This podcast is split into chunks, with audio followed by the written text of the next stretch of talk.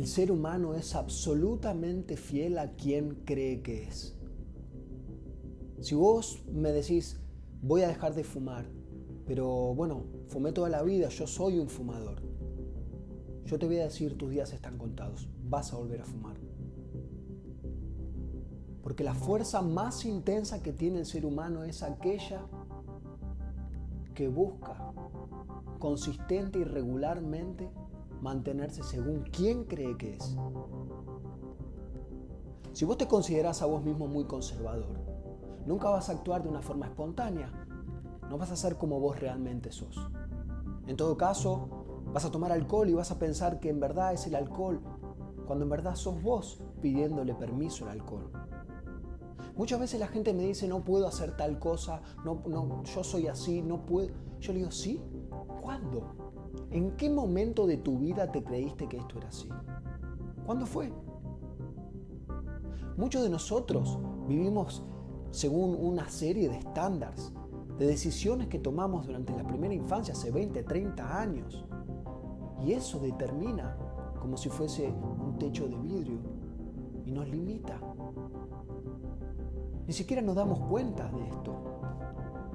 Uno puede ver limitaciones, pero otras veces puede ni siquiera ver como que es una limitación. A lo mejor cree que soy así. Hay una metáfora que es muy cursi, pero es cierta.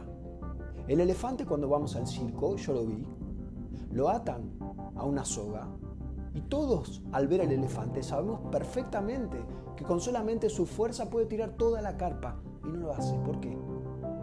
Porque cuando ese mismo elefante es chiquitito, lo atan a una soga, intenta cuando todavía no tiene el poder que tiene cuando lo vemos grande. Intenta y no puede, intenta y no puede, intenta y no puede. Y eso le define su identidad.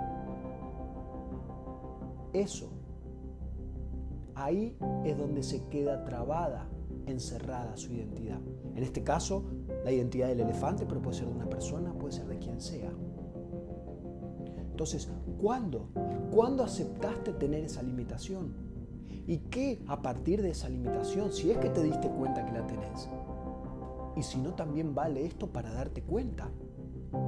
Te llevó a tener conductas adaptativas. ¿Qué cosas hacer para no fallarle a alguien, para no quedar mal, para que no piensen mal, de vos? La felicidad y el disfrute viene cuando somos espontáneos, cuando somos verdaderamente nosotros.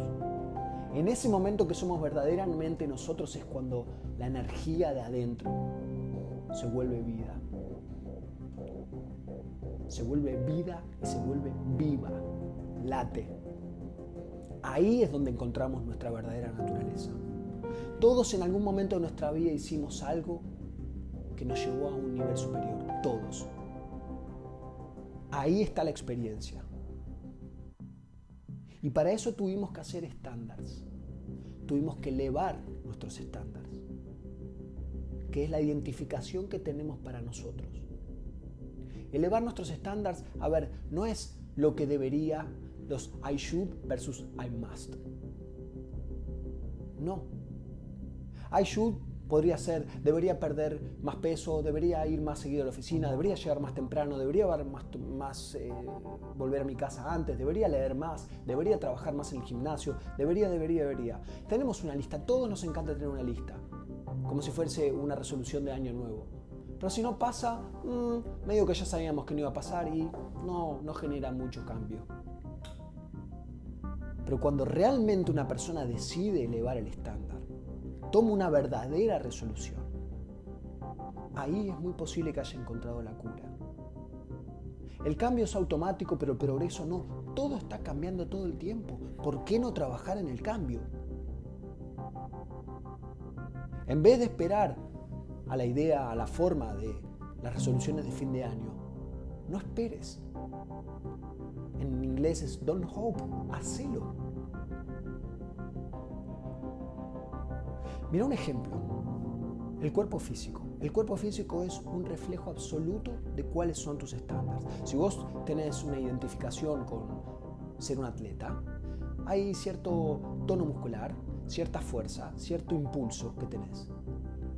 Si vos decís que, bueno, tengo sobrepeso, toda la vida tuve sobrepeso, tengo eh, huesos grandes, y esa es tu historia y te quedás con eso, siempre vas a volver a ese setting point. Otra vez, las personas actuamos consistentemente según quién creemos que somos para corroborar eso que creemos que somos. Ahí donde nuestra identidad está frenada. Por eso, lo que nos define verdaderamente son los rituales. Rituales entendidos como acciones consistentes sostenidas en el tiempo. Cuando vemos una persona que va al gimnasio, preguntamos, ni necesitamos va al gimnasio, lo vemos. ¿Cuántas veces vas? ¿Tres, cuatro, cinco veces? En muchos eventos que yo hago, viene gente, pido que se paren, los veo, y no necesito preguntarles. Se ve. ¿Estas personas tienen más tiempo que nosotros? ¿Tienen más tiempo que los demás? No. Es porque su estándar es sentirse de esa manera. Y no son atletas. Simplemente se identifican con un cuerpo atlético, se identifican con la fisiología. Nosotros conseguimos los must, los que debemos hacer, no lo que quiero. Lo que quiero no nos encontramos con lo que quiero, sí nos encontramos con los estándares. Los estándares es lo que nos permite elevar nuestra calidad de vida. Es lo que nos permite encontrar una sensación de orgullo de que tomé control de nuevo, de nuevo de mi vida y de que si ya tengo una buena vida, la llevé a otro nivel y que si por llevarla a otro nivel puedo dar más y ya no es más sobre mí. Cuando estoy haciendo un cambio, me estoy focalizando en quién me transformó, no en lo que tengo. Y por en quién me transformo, a quiénes puedo ayudar. Y de eso se trata la vida en última instancia. A quiénes puedo ayudar de la manera que quiero, cuánto quiero. Acá no se trata de cambiar la identidad, se trata de identificar dónde está trabada tu identidad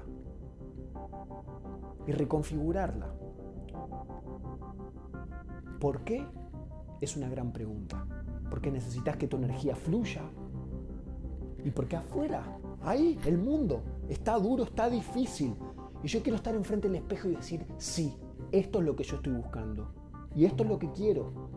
Y si vos todos los días te identificás expandiendo tu identidad, te identificás todos los días con un ritual, una acción consistente sostenida en el día, todos los días sos dueño de esa identidad que expandiste y haces algo pequeño, real todos los días, entonces tenés una fuerza distinta. Empieza a aparecer una energía distinta.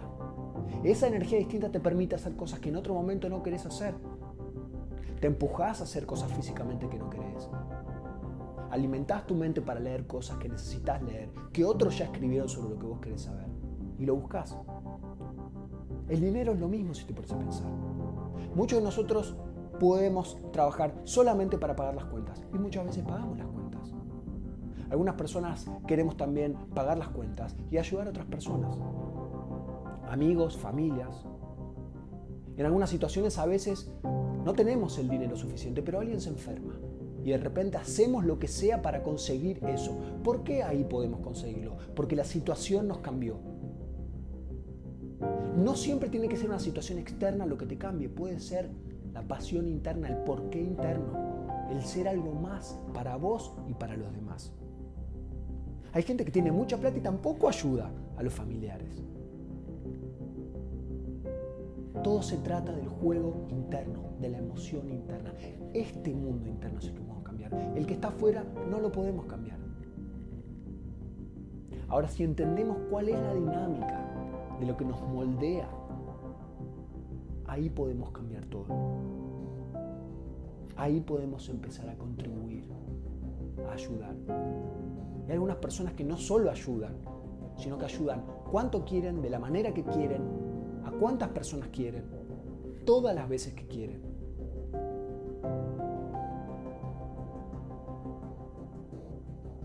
Hay un dicho que dice que si vos le sacaras la plata a todas las personas que son abundantes, no pasaría mucho tiempo en que la tengan de vuelta en las manos. Esto no se trata de que son manipuladores, ¿no? Bueno, algunos pueden ser manipuladores, pero no se trata de que sean manipuladores, se trata de que saben. Es un estándar en ellos, es un must. Saben cómo hacerlo y lo hacen.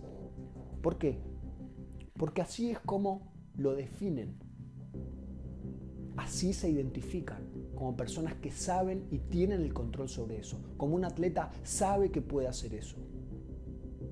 Solo digo que tomes estas mágicas palabras. Eleva tu estándar. Elevar tu estándar te va a permitir disciplinarte en algo y ese algo en que te disciplinas te va a llevar a otros lugares. Si no sabes cómo empezar, empezá por cosas pequeñas. Porque todos los días que haces cosas pequeñas te llevan a momentos, a rituales que te llevan a momentos, que te dan una energía, que con esa energía es fácil de tener éxito. Pensarlo así, los rituales nos definen. Esto no es un como inflarse a sí mismo o, falsearlo. No, es una energía interna verdadera. Cuando uno hace algo internamente, se lleva a un estado de pico, siente una energía. Los estándares determinan si están respaldados por rituales. Los resultados. Por ejemplo, si vos estás en forma, tus rituales son totalmente distintos. Por ejemplo, estás en forma, te levantás, salís a correr. Ahí tus zapatillas, salís a correr o haces un ejercicio. Si tu estándar es otro, si tenés sobrepeso, tus rituales son otra cosa. Suena el reloj, das vuelta, lo apagás, das otra vuelta, lo apagás, te levantás, vas hasta el primer Starbucks y te pedís tu muffin o tu budín o tu media luna o lo que sea, algo de azúcar que pensás que es lo que te hace bien. O las relaciones humanas, las íntimas especialmente. Entras a tu casa y das un beso y de largo. Llamás en el medio del día para decir algo. ¿A qué estándar está fijado? Eso es lo que define tus rituales. Conocer esto es importante. Si uno se pone a pensar, el éxito y el fracaso no son grandes eventos. No son. Uno puede pensar que fallé porque ahora justo pasó esto, pero si uno se pone a ver las pequeñas cosas, fallé en llamar, fallé en hacer un tilde a lo que tenía que hacer y lo hice, fallé en pedir perdón, fallé en hacer ejercicio, empujarme a hacer algo físico, a cambiar mi alimentación. ¿Estás de acuerdo conmigo? Y por el otro lado, el éxito es tener una visión, querer hacerlo. Estoy acá para crecer, estoy acá para dar. Es llamar en el día, en el medio del día, sin ninguna fucking razón para decirte quiero. ¿Cuántas relaciones están apagadas? Porque ya no hay más sorpresas, no hay más rituales. En las relaciones pasa esto, en los negocios pasa lo mismo. Dar siempre más de lo que te están pidiendo. Eso es lo que hace que la otra persona diga, che, yo quiero hacer negocio con esta persona, yo quiero estudiar con esta persona, yo quiero trabajar con esta persona. Porque así es como lo hacemos. Estas ideas, estos estados de pico, no aparecen porque si no te vienen a buscar, hay que ir a buscarlos. Yo todos los días tengo rituales conmigo dentro de los que están. Decir en voz alta, ahora comando mi mente subconsciente para que me dirija, para poder ayudar a la mayor cantidad de personas, que me dé la fuerza, que me dé el humor, que me dé las emociones, que me dé la bravura para poder hacer, para ayudar a una persona en este mismo día que hoy pueda cambiar. Esos rituales me llevan a estados de pico. Y cuando voy a trabajar con alguien, no importa si es una sesión de psicoterapia, no importa si es una charla para 20, 30, 40, 50 personas, para grabar un podcast, siempre estoy en estado de pico. No espero que el estado de pico me encuentre, lo voy a buscar. Y desde que lo voy a buscar, ahí estoy hablando. Mira a Michael Jordan en una entrevista. Michael, ¿cómo haces para ser así tan grande? Y él puede decir, mira, yo podría venir y decirte, eh, la verdad, eh, bueno, es algo que me dio el talento de la vida. Sí, un poco sí, pero te voy a decir una cosa, ¿sabes qué? Yo me demando a mí mismo más de lo que cualquier ser humano puede demandarse así. Yo compito contra mí mismo, no contra los demás. Buena lección. ¿Estás de acuerdo? Porque quiénes somos es con quienes te rodeas. Si vos te rodeas con personas que tienen estándares bajos, no necesitas competir. Buscate personas que tienen estándares bajos y no necesitas más nada. Vas a sentirte bien, pero si te sentís bien, eso sí es fake. Eso es falso. Eso es inflarte. Busca. Busca con quienes estar. Si te relacionas con personas que tienen low standards, no vas a cambiar lo que verdaderamente estás buscando cambiar y te vas a quedar abajo de ese techo de cristal. Te vas a quedar trabado en esa identidad. Fíjate Tiger Woods. Su visión que era ser campeón del mundo, ya era campeón del mundo. No, su visión era ser el mejor golfista de toda la historia. ¿Qué hizo cuando ya era campeón? Cambió su swing. El que sabe de golf, ¿quién cambia su swing cuando ya sos campeón de golf? Él. Empezó a levantar pesas. Ningún golfista levanta pesas. Y él lo hace y ahora hay mucha gente que lo está copiando a él. O por ejemplo Michael Phelps. No sé cuántos atletas olímpicos ganaron en una sola Olimpiada siete premios. Él, cuando llegó al final, ganó la última, la séptima medalla, por una centésima de segundo. ¿Vos crees que una centésima de segundo es una virtud superior, mayor? No. Lo que todos entrenan una vez por día, él entrena tres. Decían, no se puede hacer eso, es imposible, ¿no?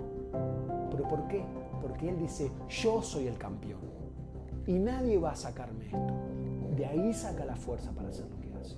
Y cuando gana por una centésima de segundo, se entiende cuál es su estándar. No es magia lo que hace. Entonces, para ir a algo concreto, para pasar del habla al hacer, ¿qué área de tu vida querés cambiar? Decidilo. Sé decisivo. Cuando alguien es decisivo, casi ya cambió todo. ¿Cómo está tu cuerpo? ¿Tu cuerpo está bien? ¿Qué tal está tu carrera? Tus relaciones, tus relaciones íntimas especiales, con tu esposa, con tus hijos. ¿Cómo es tu relación espiritual? ¿O es con las finanzas? Hace una cosa, elegí una. Y número uno, ¿cómo es actualmente esa área que quieres mejorar? Sé bien específico. Sé bien específico. Estoy en una relación, no me gusta, me pasa esto, siento esto. O no estoy en una relación, me gustaría tener una. O estoy en una y estoy planeando mi escape. O mi economía es esto y lo otro. Bien, bien verdadero. Número dos, ¿qué rituales te pusieron ahí? Y te mantienen ahí.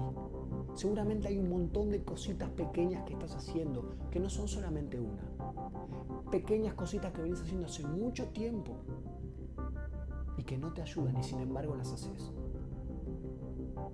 Y a veces cuando te pones a pensar en qué querés hacer, qué querés cambiar, se te vienen muchos pensamientos, muchos miedos a la cabeza, pum, entras en un estado de overwhelming, te pones a pensar en lo que no podés controlar y lo dejas. Y volvés sin querer casi automáticamente al ritual. El ritual que te hace mal. Entonces, punto 3. ¿Cuál es tu visión? ¿Qué querés? Sé específico. Lo más específico que puedas. Y número 4 y final. ¿Qué rituales te van a llevar ahí? ¿Qué cosas distintas vas a hacer cada mañana para tener la energía que se necesita? Si vas a ir al gimnasio, definir qué días a qué hora. Todo lo más específico posible para poder hacerlo de forma automática. Cuando empezamos a hacer cosas de formas automáticas, nos damos cuenta.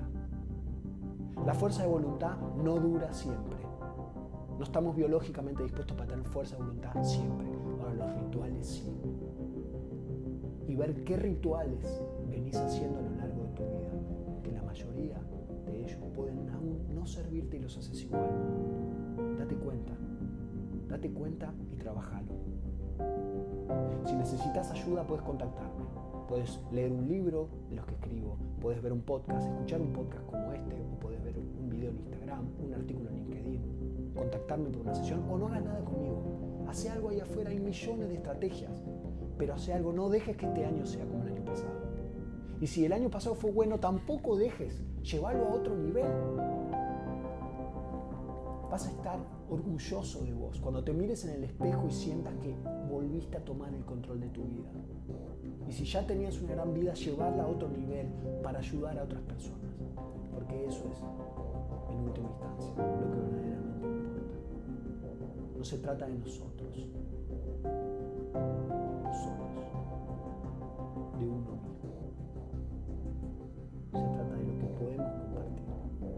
Gracias por escuchar y adelante.